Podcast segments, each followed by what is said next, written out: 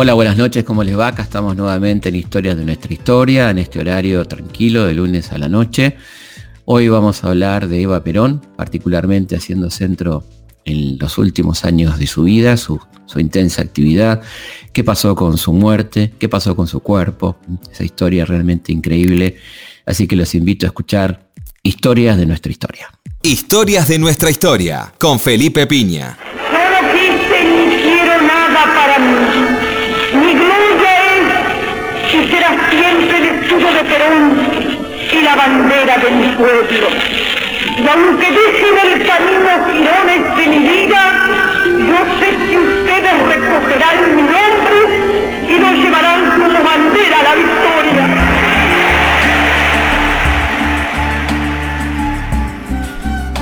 vamos a hablar de Eva Perón, particularmente de la última etapa de su vida, un personaje mítico del que se dice habitualmente, habrás escuchado muchas veces decir la más odiada y la más querida del país.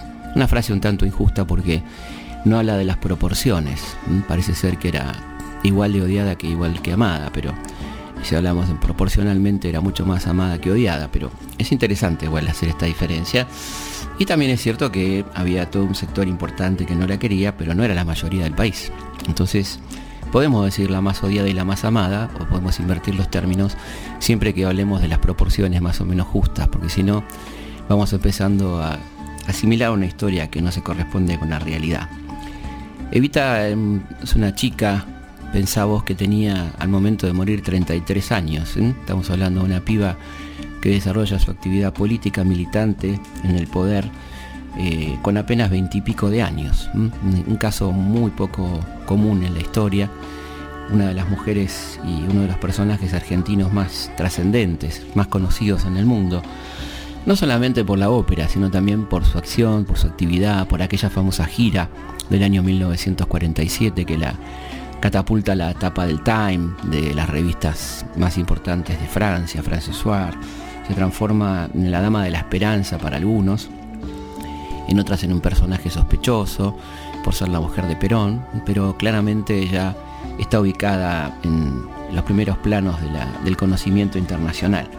Evidentemente ya en los años 70 la puesta en, en, escena de la ópera y luego la película la van a hacer mucho más conocida todavía, sobre todo para las generaciones más recientes.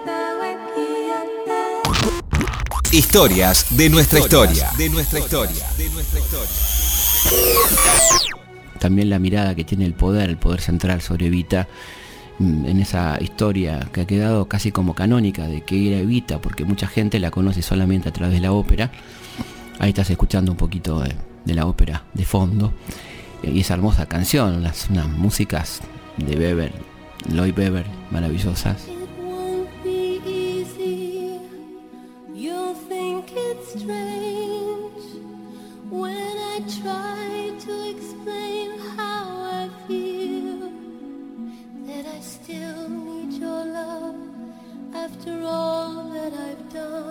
Lo importante, más allá de la hermosa música que a todos nos gusta, con algunas melodías maravillosas, es el contenido de esta ópera que para los que no la conocen ha instalado una, visión de una Vita que nunca dejó de actuar, que todo lo que hizo fue una gran actuación para el gran público.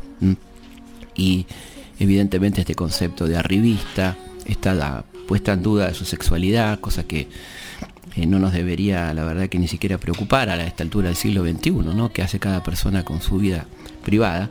Pero sabemos muy bien que la mirada sobre la vida privada de las mujeres y la de los hombres es muy diferente. Así que también imaginemos ¿no? cómo era en aquel momento, ¿no? Y cómo todavía era en los años 70 y 80 y cómo sigue siendo.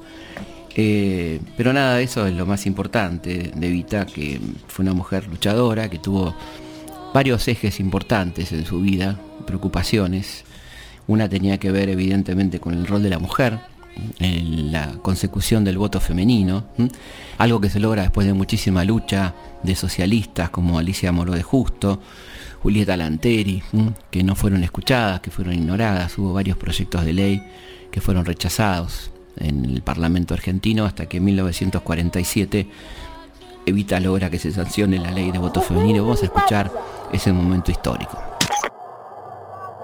Recibo en este instante de manos del gobierno de la nación la ley que consagra nuestros derechos cívicos y la recibo ante vosotras con la certeza de que lo hago en nombre y representación de todas las mujeres argentinas, sintiendo jubilosamente que me tiemblan las manos al contacto del laurel que proclama la victoria. Aquí está, hermanas mías, resumida en la letra apretada de pocos artículos, una historia larga de luchas, tropiezos y esperanzas. Por eso hay en ella crispaciones de indignación, sombras de ataques y ausaces amenazadores, pero también alegre despertar de auroras triunfales. Y esto último que traduce la victoria de la mujer sobre las incomprensiones, las negaciones y los intereses creados de las castas repudiadas por nuestro despertar nacional. Tenemos, tenemos para conquistarlo y merecerlo tres bases insobornables, incolmovibles, una limitada confianza en Dios y en su infinita justicia, una patria incomparable a quien amar con pasión y un líder. Y un líder que el destino moldeó para enfrentar victoriosamente los problemas de la época, el general Perón. Con él y con el voto contribuimos a la perfección de la democracia argentina, mis queridas compañeras. Bueno, esta es un, es un logro muy importante porque va acompañado de los derechos civiles de la mujer. Para poder tener derechos electorales, la mujer tenía que tener derechos civiles, es decir, estar emancipada de su marido, por ejemplo, cosa que no estaba así hasta el momento de la sanción de la ley, que fue duramente discutida todavía en aquel momento, en 1947. La otra preocupación central tenía que ver con los niños. Hay una instalación del tema niñez que corresponde asignarle a Evita. La niñez no era un tema muy tratado mediáticamente ni por nadie. Los niños eran propiedad de sus padres y no eran sujeto de derecho, que esto es lo que instala Evita, que me parece un hecho claramente revolucionario. El niño como un sujeto de derecho. Y una idea genial que uno las veces que pudo lo, lo fomenta y lo dice públicamente a ver si alguien lo escucha, fue la creación de las escuelas club, esto es aprovechar las instalaciones escolares los fines de semana y los feriados para que los chicos no estén en la calle y tengan actividades teatrales, deportivas, etc. Y esto, fíjate, decía Evita allá por 1948 sobre las escuelas club. Dejo un momento la compañía de nuestro querido general, el líder de los trabajadores de la República, para saludarlos con profundo afecto en su nombre y el mío como lo ha dicho la directora de la escuela al aire libre número 9, señora Ernestina Iso de Suaya, iniciamos hoy una nueva forma de justicia social. Se va concretando así el plan de gobierno del general Perón, que quiere dar de verdad a su pueblo una vida mejor, pero no con palabras, con realidades. Por eso dictó el decreto que asocia la escuela y el hogar y da a todos los trabajadores la oportunidad de tener en cada escuela argentina un club una biblioteca popular, un lugar de reunión cómodo y limpio, en el que puedan perfeccionar su vida con diversiones sanas y verdadero recreo espiritual. Fuera de las horas de clase, los muchachos del barrio, lo mismo que sus padres, encontrarán en la escuela un refugio, un descanso y un estímulo para seguir trabajando por nuestra gran Argentina. Cada día más unidos en el esfuerzo común de mejorar la vida de hacerla más agradable y más feliz para todos los trabajadores.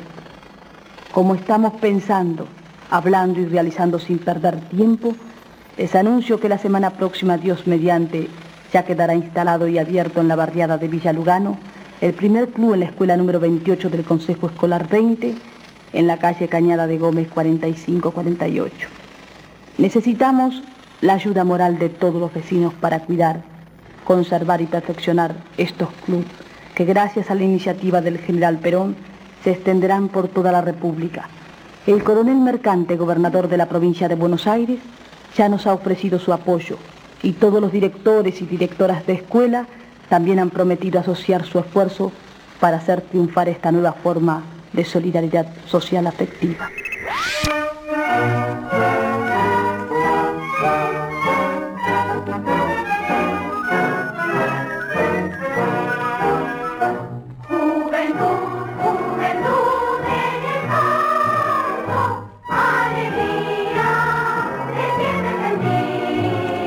Y otro tema que no suele ser bien interpretado también es el tema de los torneos infantiles Evita, que convocaron a cientos de miles, cientos de miles, casi 300.000 chicos de todo el país.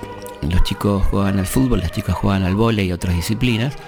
Y era una especie de excusa para poder este, revisarlos médicamente, armar sus fichas médicas, vacunarlos, controlarlos. Una forma de atraerlos a los pibes hacia una actividad deportiva noble que además terminaba beneficiándolos médicamente, chicos que nunca habían ido a un médico, no habían hecho nunca una revisación oftalmológica o dental, ¿eh?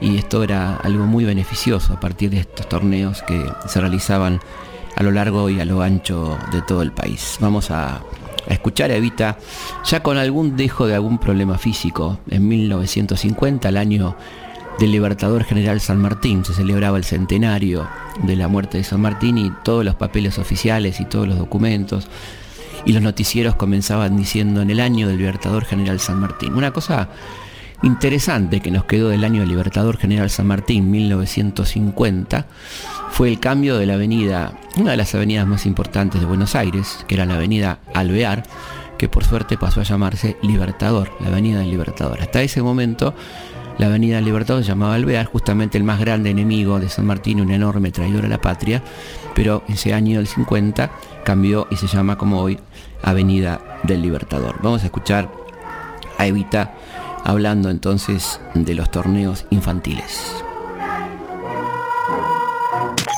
La humanidad está viviendo días tremendos. Un frío materialismo quiere burlarse de la ternura una hostil solemnidad quiere alejar a los hombres de la humana sencillez que hace cordiales y sensibles a los corazones. Mezquinas ambiciones han hecho olvidar ese encanto inefable de las pequeñas cosas humildes que nos rodean. Y el hombre que tenía amor se ha convertido en el hombre indiferente. Y el hombre que creaba se ha transformado en el hombre que destruye. Así, únicamente así se explica, pero no se perdona que los niños, que son la ternura, la humana sencillez, y son pequeños, hayan sido olvidados hasta hace pocos años, aún en nuestro país. Pero un día, una voz nueva, con un mensaje redentor, proclamó lo que hasta entonces nadie había escuchado jamás. En la Argentina los únicos privilegiados son los niños. Era la voz y era el corazón de nuestro gran presidente, de nuestro querido general Perón, salvando del olvido a la pureza más limpia de la vida y a la única esperanza cierta en un mundo mejor con el fervoroso propósito de cumplir con ese mandato, la Fundación de Ayuda Social que tengo el honor de presidir realiza cada año el Campeonato Argentino Infantil de Fútbol. Porque si derramamos todo nuestro amor sobre los niños para hacerlos realmente felices, habremos conseguido que mañana sean hombres buenos, agradecidos, y ellos serán el pueblo del futuro y serán los hombres que lo gobiernan y porque tendrán algo que agradecer al pasado, serán justos, dignos y generosos.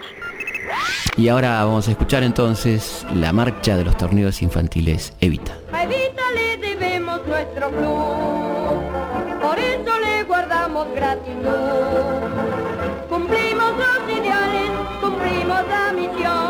de la nueva Argentina, de Vita y de Perón. Saldremos a la cancha con un feliz cantar, saldremos a la cancha con ansias de triunfar. Seremos deportistas de todo corazón para formar la nueva y gran generación. Si ganamos o perdemos, no vendemos al rival. Si ganamos o perdemos, mantenemos la moral.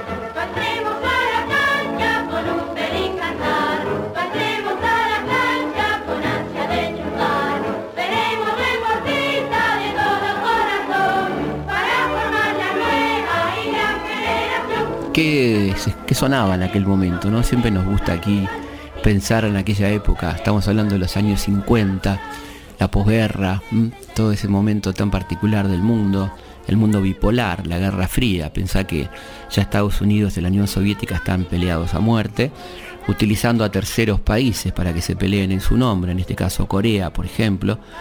Y hay todo en los Estados Unidos un movimiento muy fuerte que es el macartismo, la, la preocupación porque China se volvió comunista y por lo tanto el mundo se está volviendo rojo. Y es en ese momento el mundo rojo cuando aparecen las películas clase B de qué hablan del planeta rojo, ¿eh? de los marcianos. Nos vienen los rojos encima.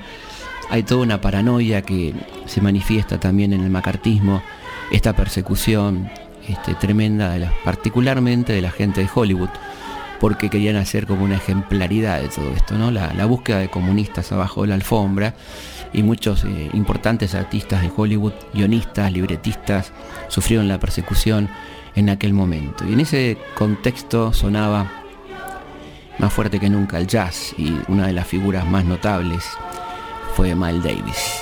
Y aquí en Buenos Aires, eh, ¿qué sonaba? Sonaban las típicas, las orquestas de tango, la jazz y las tropicales.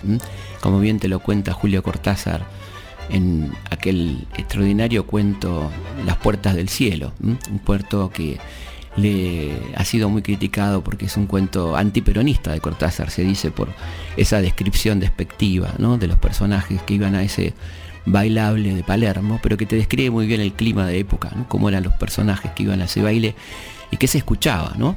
Por un lado la típica, que era la orquesta dedicada al tango, la jazz, ¿eh? que era algo así como las grandes bandas, una, música de grandes bandas, y luego la música tropical, la música que venía del Caribe la sonora matancera, todo ese tipo de cosas que, sonaban y que la gente movía el esqueleto al son de esto. Era una época de cierta felicidad, la gente estaba bien, la gente ganaba bien, había recuperado o en algunos casos adquirido capacidad de consumo. Este era un poco el clima festivo que se vivía en Buenos Aires y en otras partes del país.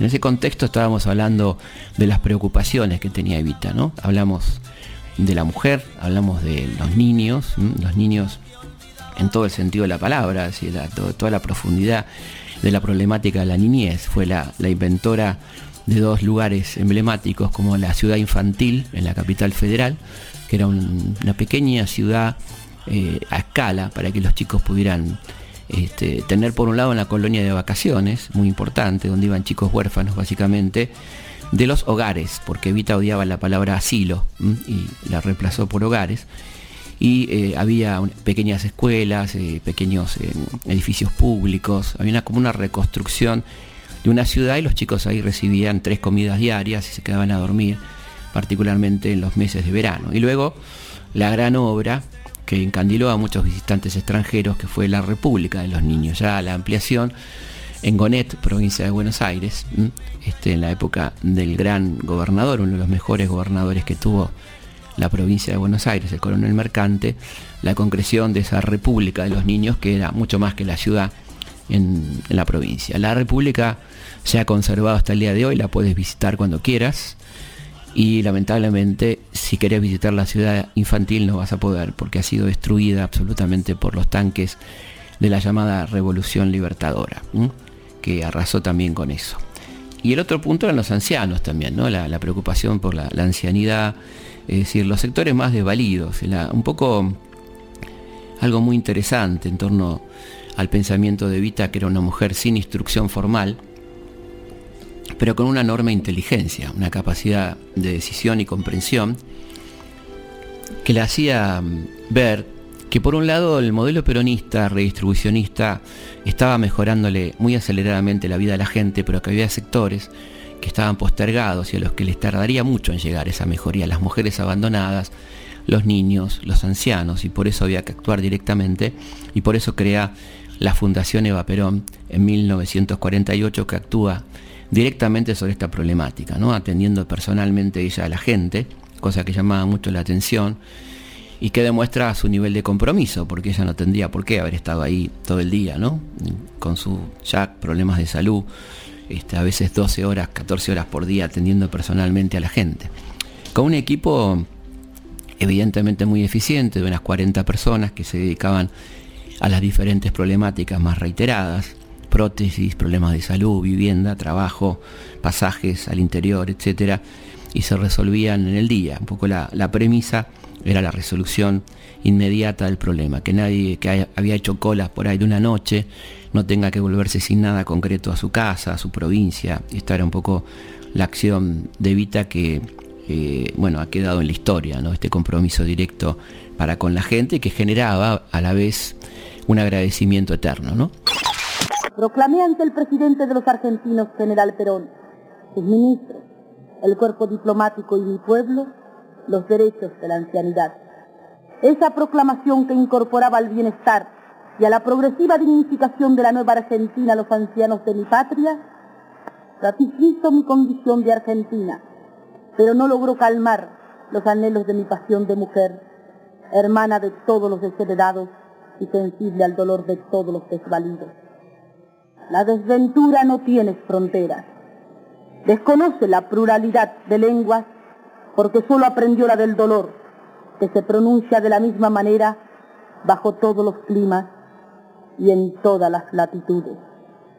La consideración y el reconocimiento de los derechos de la ancianidad de aquellos que produjeron mucho y no encontraron leyes sociales que supieran amparar la vejez es un problema mundial que nos atañe a todos en la misma medida y debe encontrar solución en el seno de las Naciones Unidas, instancia superior de los pueblos, en su afán de superar los problemas comunes. Una de las cosas menos difundidas fueron, fue el aspecto académico de Vita, porque tuvo un aspecto académico, que fue cuando daba clases en la Escuela Superior Peronista. Y hay dos textos que me gustaría leerte para que veas cosas que no, se difunden habitualmente porque hay que dar una imagen completamente diferente de Vital. todo pasión, toda pasión, poca razón. Y en una de esas clases, eh, una de ellas estaba destinada al marxismo y a la figura de Carlos Marx. Y esto es lo que decía Vita en aquella clase sobre Carlos Marx. En él hay dos aspectos fundamentales. Primero, el organizador o conductor del movimiento obrero internacional, y segundo, el creador de una doctrina. Como conductor del movimiento obrero internacional, los pueblos del mundo le deben que les haya hecho entender que los trabajadores deben unirse. Recuerden ustedes que eso mismo repite y repetirá siempre el general Perón a sus trabajadores. Unidos, dice Perón, los trabajadores son invencibles.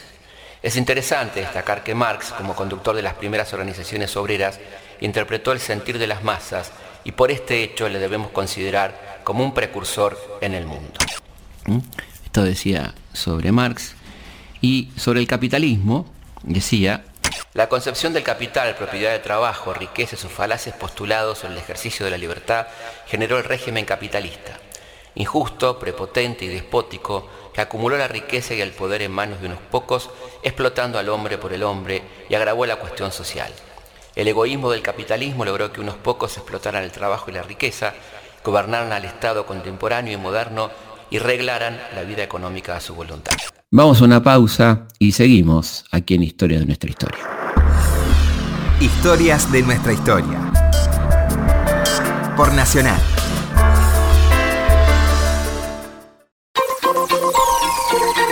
Historias de nuestra historia. Con Felipe Piña.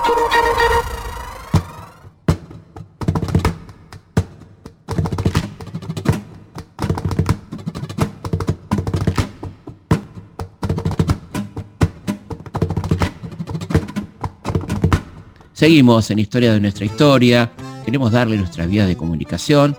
La que más nos gusta habitualmente es la, del mail, consultaspigna.gmail.com, donde nos mandan sugerencias, pedidos de programa que escuchamos con muchísima atención.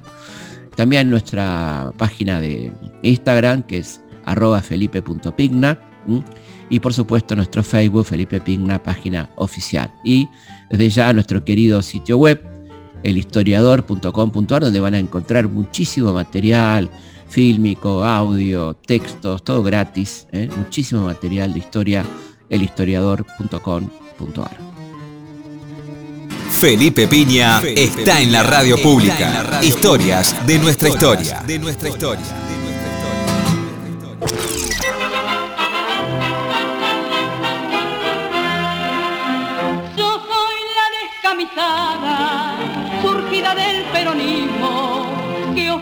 Justicialismo como emblema nacional. Ahí estabas escuchando a la histórica Nelly Omar cantando La Descamisada, una especie de himno que después se transformaría en revista, la revista La Descamisada, que hablaba también de la situación de la mujer. Y Evita decía, eh, cuando crea el Partido Peronista Femenino, en julio de 1949, cuál era la situación de la mujer en lo económico, lo político y lo social hasta el 17 de octubre.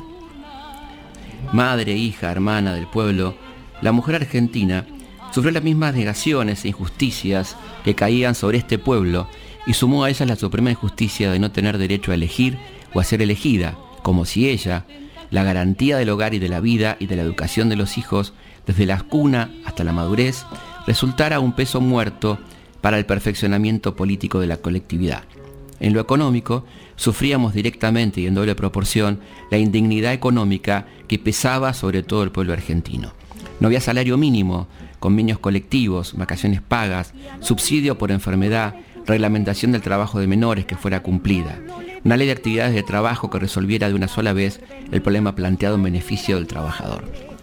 Bueno, eh, Evita, como sabemos, fundó el Partido Peronista Femenino, que fue una rama importante del movimiento, y también manejó un sector clave del movimiento peronista que fue la rama sindical. Ella era el nexo entre Perón y los trabajadores, se reunía todos los miércoles con la CGT y le trasladaba a Perón los problemas que le planteaba esta CGT.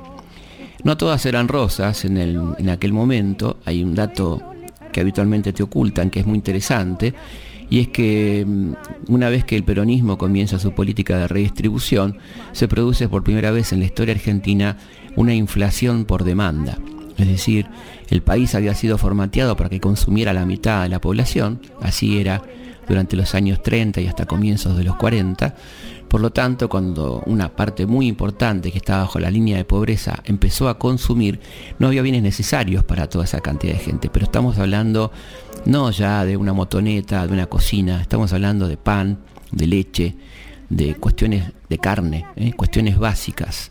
Todo estaba destinado a la exportación y había una aceptación general por parte de los gobiernos conservadores de la década infame que el hambre era algo natural, que la gente se arreglara como pudiera y no era un problema del Estado este, ¿no? Entonces, ¿qué pasó? A partir de 1946 los salarios empezaron a tener valores realmente lógicos, la gente con demandas acumuladas empezó a consumir y esto llevó a que los empresarios no respondieran como se esperaba, es decir, aumentando la productividad, sino aumentando los precios. Y esto generó una inflación que por primera vez en toda la historia, como lo reconocen los buenos historiadores de la economía, tuvo que ver no con la especulación financiera o la especulación cambiaria de los terratenientes, sino con una demanda efectiva de parte de millones de personas que empezaron a consumir. Esto trajo alguna, algún desfasaje que se tradujo para 1949-50 en las primeras huelgas contra el gobierno de Perón, la más famosa, la huelga ferroviaria, en la que Evita participa activamente yendo a, un par de asambleas, diciendo que no entiende realmente cómo le pueden hacer un paro a Perón. Y este es un debate altamente interesante, porque las dos partes tienen en cierta forma razón. ¿no? Por un lado, lógicamente los trabajadores en defensa de su salario, algunos que incluso han aprendido a pelear por su salario gracias al peronismo, que se han sindicalizado otros que no, otros que venían de la tradición comunista o socialista, ¿no?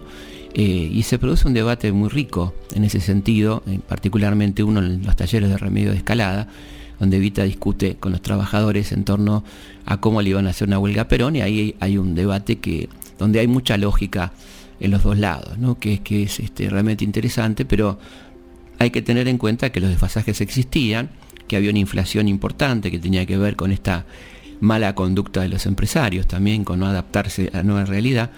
Y esto entonces provocó no pocas situaciones conflictivas en varios gremios, sobre todo a partir de 1949-1950.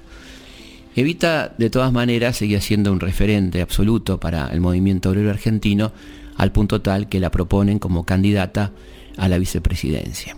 Este es un tema eh, tratado bastante en la bibliografía peronista y hay diferentes versiones en torno a por qué Evita no fue candidata finalmente a la vicepresidencia.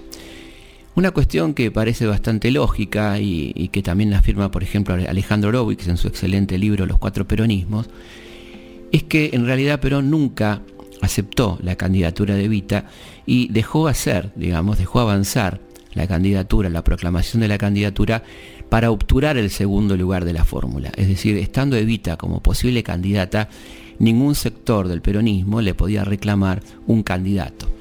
Entonces se hizo eso hasta último momento y optó por mantener al candidato que tenía ya el vicepresidente en ejercicio, que era Hortensio Quijano, este, quien finalmente va a morir de cáncer antes de asumir.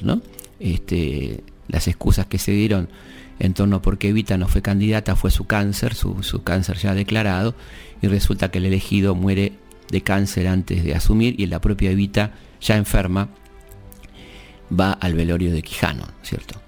Eh, lo cierto es además que, Perón sufre tremendas presiones por parte de los factores de poder, este, fundamentalmente las Fuerzas Armadas, los sectores económicos más poderosos, que no aceptaban de ninguna manera a Evita como vicepresidenta. Y acá había algunas razones que daban ellos. Una era ciertamente que Perón había tenido ya un par de atentados, no era algo improbable que Perón fuera asesinado, y el país quedaría en manos de Evita, lo cual implicaría una radicalización absoluta de parte del peronismo y esto eh, le resultaba inaceptable a los sectores de poder. Eh, por otra parte, los militares concretamente decían que no podían aceptar que Evita presidiera ceremonias militares. Y esto tenía que ver con el machismo también, como una mujer, y no cualquier mujer, sino esa mujer además iba a presidir ceremonias militares. La iglesia desde ya nunca la quiso, entre otras cosas porque le estaba quitando clientela, le estaba arruinando el negocio, es decir, aquel, histórico negocio de la iglesia que era la limosna y la supuesta solidaridad, eh, fue reemplazada por la fundación, eficiente, concreta, y todas las donaciones iban a parar ahí. Así que la iglesia tenía varios motivos para no querer a Evita y por supuesto vetó su candidatura. De todas maneras, eh, Perón, como dijimos, deja hacer y se produce una de las movilizaciones populares más grandes de la historia argentina, que se comienza a preparar con un mes de anticipación. Hay promesas, hay este, gente que viene, hay un, algunos casos graciosos de un par de rosarinos que vienen arriba de un barril haciéndolo rodar como una, como una proeza para llegar a Buenos Aires. Bueno, hay de todo, ¿no? los sindicatos preparan este, lugares de, alojamiento para los, centenares de miles de personas que vienen del interior, se arman funciones de cine al aire libre, eh, funciones de teatro, bueno, etcétera, ¿no? Para divertir a la gente que está llegando para ese 22 de agosto de 1951. Eh, vamos a, escuchar entonces ese momento tan particular de la historia argentina ese diálogo ¿no? entre Evita y la multitud en el llamado Cabildo Abierto del Justicialismo 22 de agosto de 1951. Una mujer del pueblo argentino. Yo no soy más que una descansada de la patria, pero descansada de corazón, porque siempre he querido confundirme con los trabajadores, con los ancianos, con los niños, con los que sufren, trabajar codo a codo, corazón a corazón con ellos para lograr que los quieran más a Perón y para hacer un puente de, paz entre el general Perón y los de la patria. No me interesó jamás la insidia ni la calumnia cuando ellos desataron sus lenguas desatadas contra una débil mujer argentina. Al contrario, me alegré íntimamente porque yo servía de escudo mi general para que los ataques en lugar de ir a vos fueran a mí. Pero nunca, nunca me dejen ganar.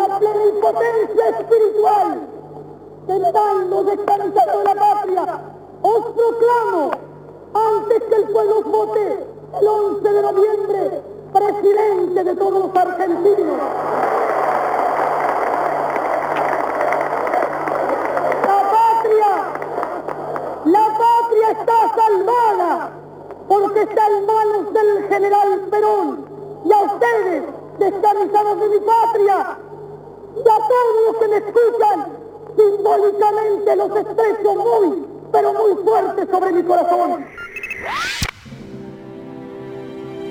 Ahí tenías algo realmente inédito en la historia argentina, ¿no? El diálogo entre un dirigente y su pueblo. Está Evita en el, balcón ahí del, del, edificio de obras públicas que está en la capital federal, en Belgrano y la avenida 9 de Julio. Se había montado ahí el palco, eran cientos de miles de personas, llegaba la gente hasta el obelisco, es decir, unas ocho cuadras aproximadamente. En, ese contexto se da este diálogo, ¿no? De la gente hablando directamente con Evita, pidiéndole que sea candidata.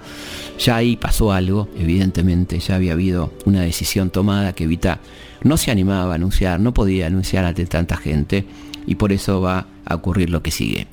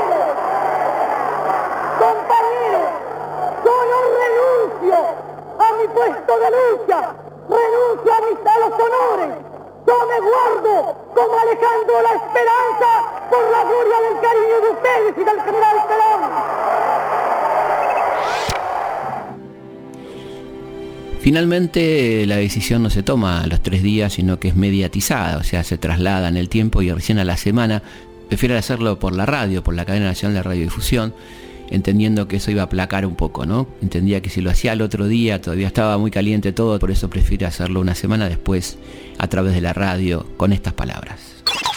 Compañero,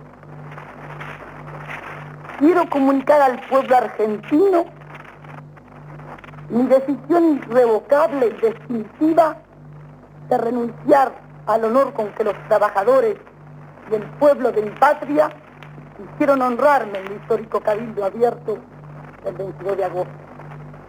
Ya en aquella misma tarde maravillosa, que nunca olvidarán mis ojos ni mi corazón, yo advertí que no debía cambiar mi puesto de lucha en el movimiento peronista por ningún otro puesto.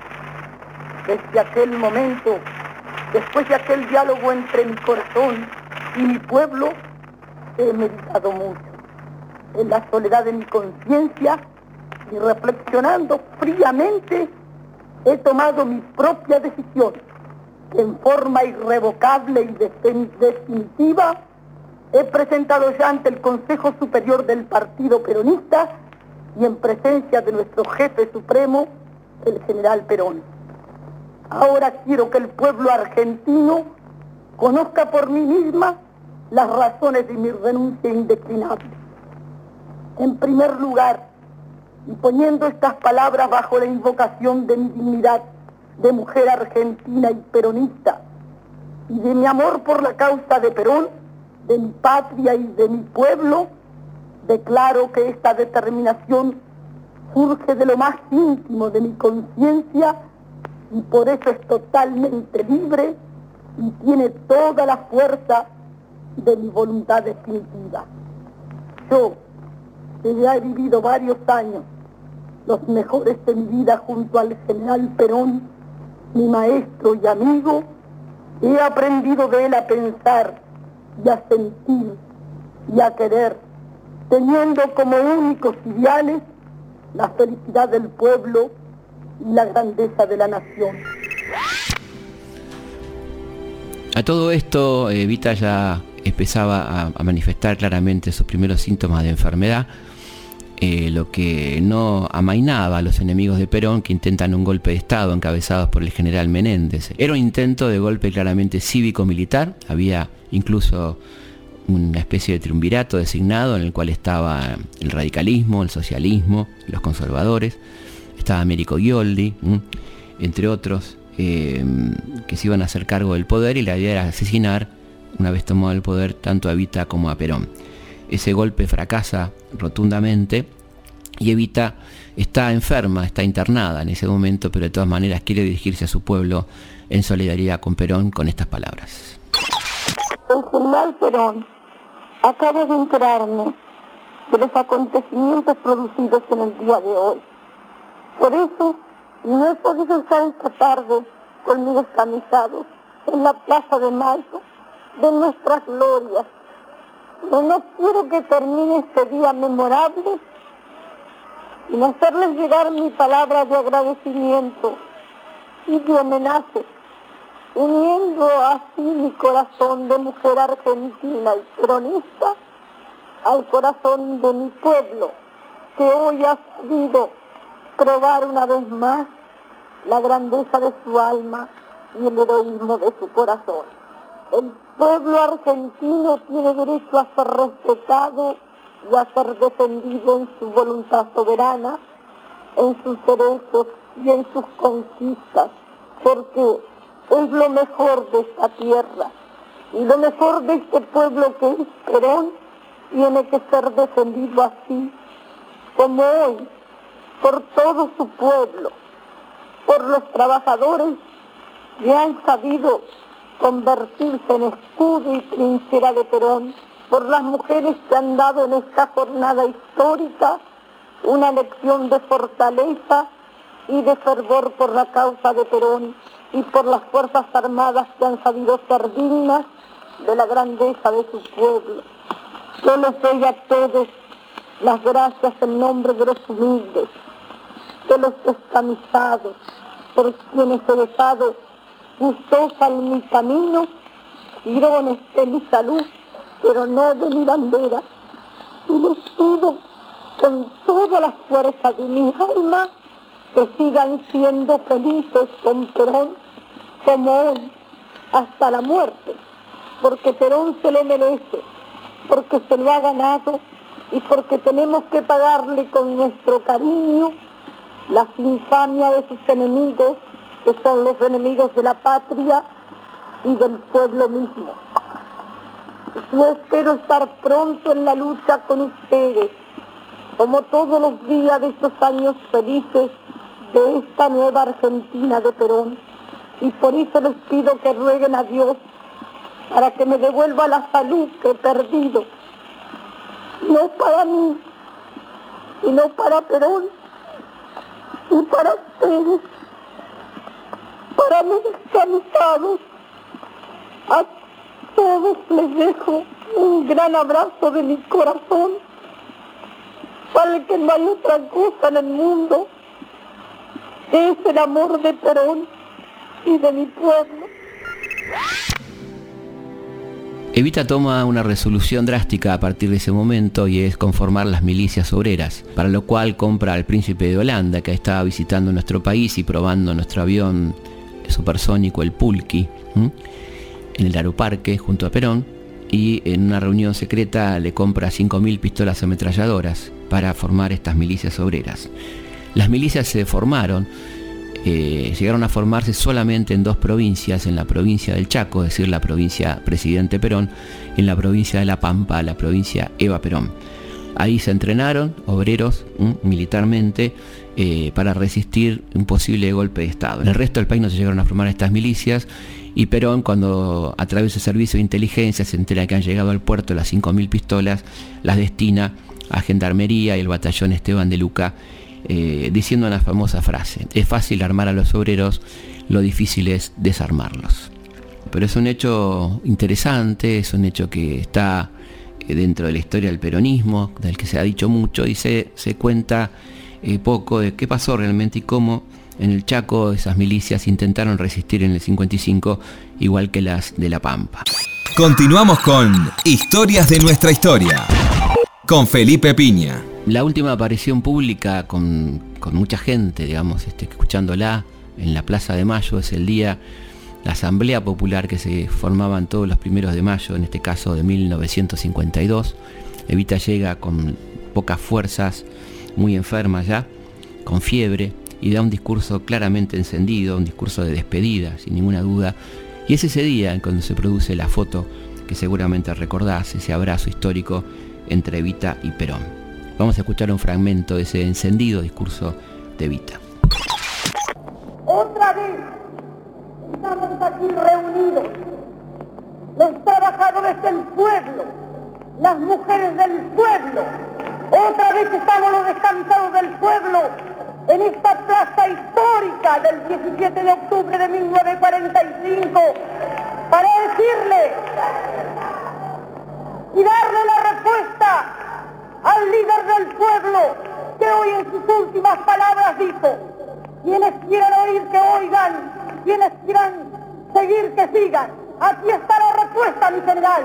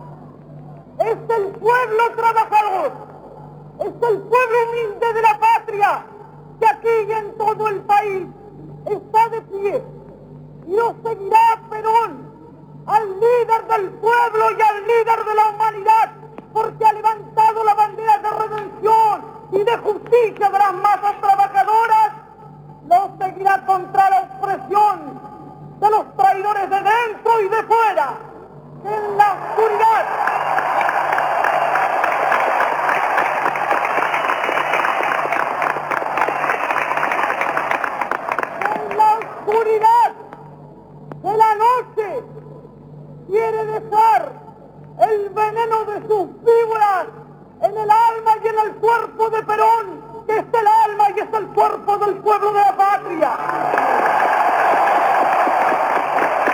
No lo conseguirán, como no han conseguido jamás la envidia de los sapos a callar el canto de los risueñores, ni las víboras contener el vuelo de los cóndores.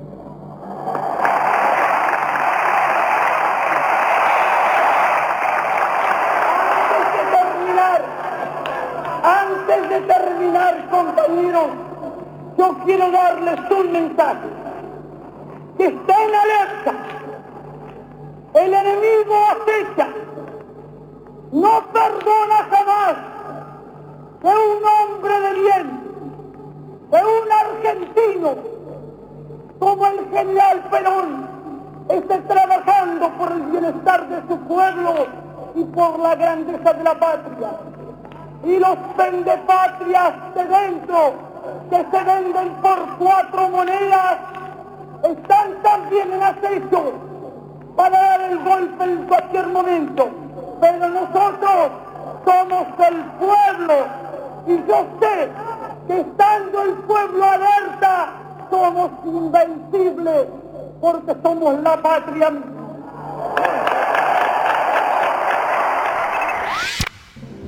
Evita tenía un cáncer de útero, algo absolutamente incurable a la altura que fue detectado. Mi amigo el doctor Daniel López Rossetti dice que si se hubiera atendido antes se hubiera salvado, como ocurrió con su mamá, doña Juana, que tenía el mismo problema, se operó y la sobrevivió por muchos años a Evita. Evita se dejó estar, tenía muchas cosas que hacer, eh, no tenía tiempo para ella probablemente, y esto eh, dejó que la enfermedad avanzara. Y como sabes, el cáncer, esta maldita enfermedad que se lleva a tanta gente buena, avanza más rápidamente en los jóvenes, por una cuestión celular. Una versión que ha circulado últimamente, eh, proveniente de los Estados Unidos y con cultores locales, como no podía ser de otra manera, es la de la lobotomía, que se le practicó a Evita.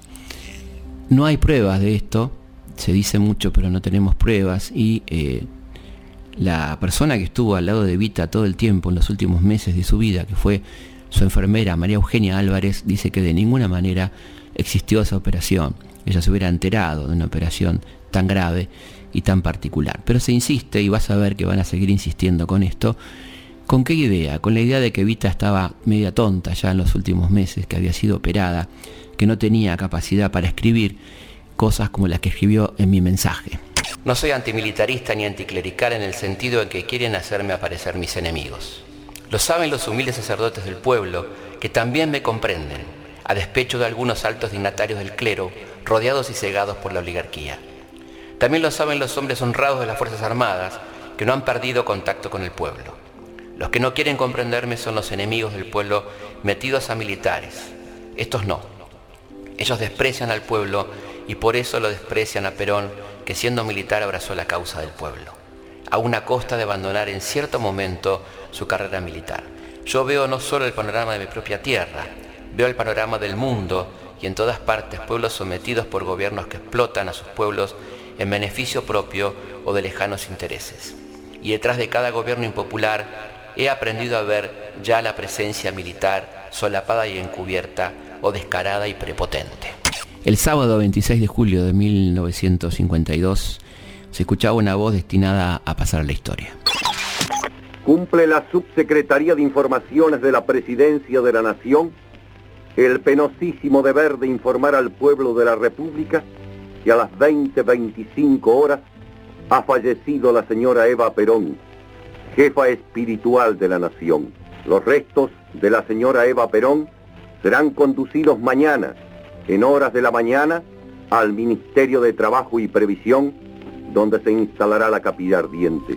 Así se enteraba la gente de que Vita había muerto y comenzaba uno de los velatorios, seguramente el velatorio más impresionante de toda la historia argentina. Y la cosa no iba a terminar ahí. La cosa iba a ser más grave después de, producir el derrocamiento de Perón.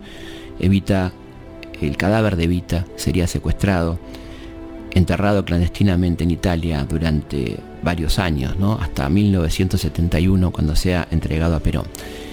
El cadáver embalsamado de Evita fue torturado antes de ser secuestrado, lo cual, como dice Rodolfo Walsh, habla hasta dónde llegaba el odio de sus enemigos. Intentaron por todos los medios hacerla desaparecer, enterrarla, sacarla, correrla, pero como vos bien sabés, hasta el día de hoy no han podido. Bueno, estamos llegando al final del programa, espero que les haya gustado y nos volvemos a encontrar como siempre, aquí lunes a la noche, en Historias de nuestra historia, por la radio pública. Hasta la próxima. Con aire de pagador entró a su casa, señora Entró su casa, señora, con la guitarra canora, templada por mi fervor. Cada clavija una flor y cada cuerda cantora, una pulsación sonora que ya con amor para vibrar en su honor, mi dignísima señora. Historias de nuestra historia. De nuestra historia. Conducción, Felipe Piña. Producción, Cecilia Musioli. Edición, Martín. En estilo pagador cante en su casa, señora. Cante en su casa, señora, con la guitarra sonora templada para su honor. Perdóneme si al favor de su mano acogedora, mi pobre musa cantora, no supo cantar mejor al restallar con amor en esta casa, Señor.